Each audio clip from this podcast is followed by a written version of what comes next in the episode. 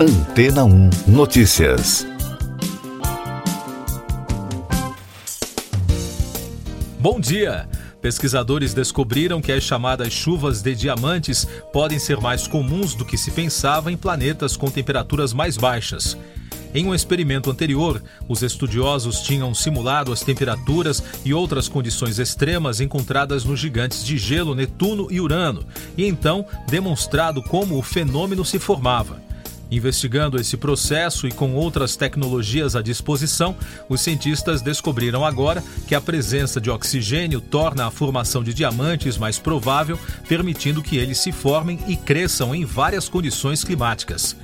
O novo estudo pode levar a uma nova maneira de fabricar nanodiamantes, que tem uma ampla gama de aplicações na entrega de medicamentos, sensores médicos, cirurgia não invasiva, fabricação sustentável e eletrônica quântica. Os pesquisadores usaram simultaneamente métodos distintos que acompanharam os átomos do material se organizarem em pequenas regiões de diamante e mediram o quão rápido essas regiões cresciam. Dessa forma, foi possível determinar que essas áreas de diamante cresciam até alguns nanômetros de largura além do projetado inicialmente e que, com a presença de oxigênio no material, os nanodiamantes foram capazes de crescer com pressões e temperaturas mais baixas do que as observadas anteriormente. As descobertas também podem trazer novas teorias sobre planetas em galáxias distantes, já que os cientistas agora acreditam que os gigantes de gelo são a forma mais comum de planeta fora do nosso sistema solar. Os próximos passos da pesquisa são fazer novos experimentos que permitirão entender como a chuva de diamantes se forma em outros planetas. Mais destaques das agências no podcast Antena 1 Notícias os chilenos foram às urnas e rejeitaram por 62,55% dos votos um plebiscito obrigatório realizado no domingo em todo o país. A proposta de uma nova Constituição era considerada mais progressista, em busca de justiça social, além de estabelecer as reformas institucionais exigidas por parte da população. Os atos políticos no país se intensificaram a partir de 2019, quando o Chile passou por uma onda de manifestações. Em resposta ao movimento nas ruas, o governo decidiu fazer uma votação e os chilenos escolheram que deveria ser formulado um novo texto constitucional, o que não foi confirmado no plebiscito de domingo. Subiu para 5 o número de mortes por pneumonia causada pela bactéria Legionella, na cidade argentina de Tucumã. No local, 11 pessoas se infectaram em uma clínica particular, segundo informou o Ministério da Saúde da província. Os sintomas da doença incluem febre, dores musculares e abdominais, diarreia e falta de ar.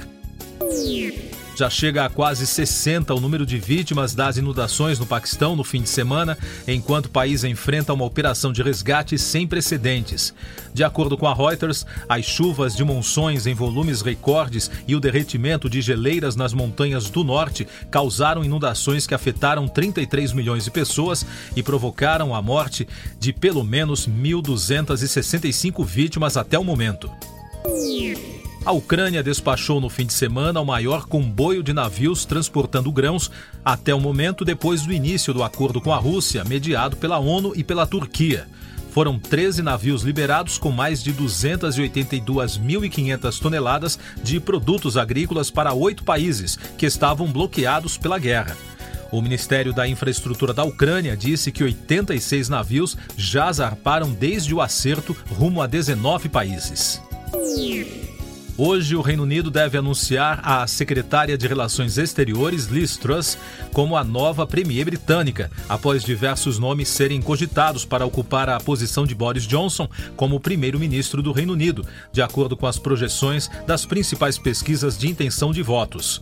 Cerca de 200 mil membros do Partido Conservador estão votando entre Truss e Rishi Sunak isso porque, pelas regras do sistema britânico, quando um premier não cumpre todo o mandato, o partido do qual ele faz parte deve escolher o novo líder.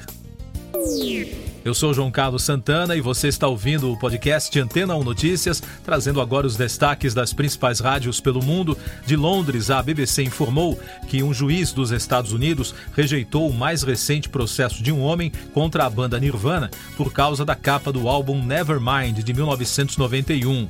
Spencer Elden, que aparece na capa nadando numa piscina quando era apenas um bebê, alega que sua aparição foi um abuso sexual infantil mas o juiz disse que ele demorou demais para alegar que havia sido explorado. A equipe jurídica do homem afirmou à mídia americana que apelaria da decisão. Outro destaque da BBC, a atriz Jane Fonda anunciou nas redes sociais que está enfrentando um tratamento de um câncer. A ativista de 84 anos contou em seu perfil para seus 1 milhão e 900 mil seguidores no Instagram que já está em tratamento quimioterápico contra o linfoma não Hodgkin e que há chances de cura para o seu quadro clínico. A doença é considerada um câncer menos comum que se desenvolve no sistema linfático. A ícone de Hollywood escreveu ainda que passará seis meses em tratamento, mas não deixará nada disso interferir no seu ativismo climático. De Nova York, nos Estados Unidos, a iHeartRadio destacou uma entrevista da cantora Debbie Harry ao The Sunday Times. A vocalista do grupo Blonde revelou que é muito grata que o auge da fama veio há mais de 40 anos. Além disso, a cantora se abriu sobre por que não gostaria de ser uma cantora pop superstar em 2022. Ela afirmou que a objetificação a incomodaria, referindo-se à influência das mídias sociais, aspas, que é tão inibidora da criatividade ou da descoberta de qualquer coisa dentro de você, fecha aspas. Deb também falou das diferentes lutas que ela e suas colegas enfrentaram enquanto construíram suas carreiras em meados dos anos 70. E da Fox News, o vocalista do grupo Foo Fighters, Dave Grohl, não conseguiu segurar a emoção e caiu no choro em pleno palco em um show tributo ao baterista Taylor Hawkins no estádio de Wembley, em Londres, no último sábado. O show contou com a participação de vários convidados ilustres que homenagearam o músico que morreu inesperadamente em março aos 50 anos. Siga nossos podcasts em antena1.com.br. Este foi o resumo das notícias que foram ao ar hoje na Antena 1.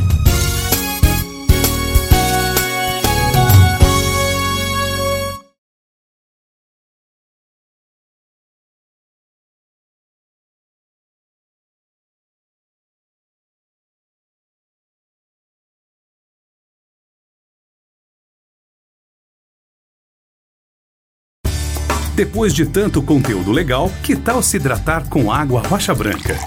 O consumo regular de água durante o dia traz benefícios para a saúde, como, por exemplo, manter a pele bonita e hidratada. Rocha Branca, da fonte direto para sua casa.